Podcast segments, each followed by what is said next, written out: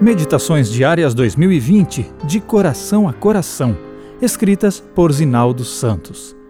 26 de novembro, no caminho da graça. Não me repulses da tua presença, nem me retires o teu Santo Espírito. Salmo 51, 11. O romance Crime e Castigo, de Fyodor Dostoiévski, conta a história de um estudante de direito muito pobre chamado Rodion Raskolnikov Mal conseguindo pagar as contas, ele resolveu matar uma idosa agiota, Aliena Ivanova, a quem devia dinheiro e que humilhava seus clientes. Enquanto arquitetava seu plano, se enganava, dizendo que não deveria ser algo tão nocivo matar pessoas maldosas. De fato, acabou cometendo um duplo assassinato, porque também matou Lisavieta, a irmã mais nova da agiota, que aparecera inesperadamente no cenário do crime. A partir de então, Raskolnikov passou a sofrer verdadeira tortura mental, esmagado pelo sentimento de culpa e pelas tensões dos interrogatórios.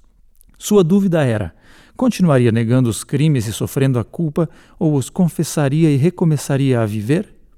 Incentivado por Sônia, mulher pela qual se apaixonou, o homem confessou os crimes, foi condenado a oito anos de prisão na Sibéria e lá começou a tomar um rumo diferente na vida.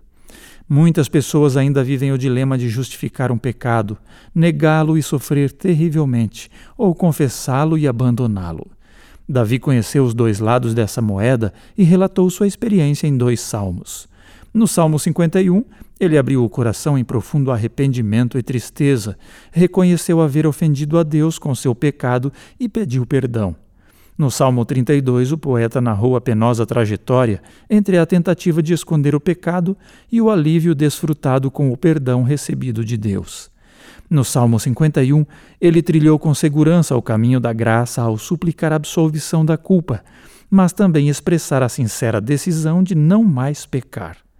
Orou, pedindo que fosse admitido novamente ao lugar no qual havia anteriormente desfrutado a plenitude divina. Não me repulses da tua presença, nem me retires o teu Santo Espírito. Para Davi, nada era mais aterrador do que a ideia de tentar viver longe de Deus. Ele sabia que sem o Santo Espírito nada seria. Ao pedir que ele não lhe fosse retirado de sua vida, Davi indicava a certeza de que ainda o tinha trabalhando em seu favor, no seu coração, operando a regeneração e a santificação. Em nossos momentos escuros de abatimento pelo sentimento de culpa resultante do pecado, Deus não nos expulsa nem está longe de nós. Somente espera que nos voltemos para Ele.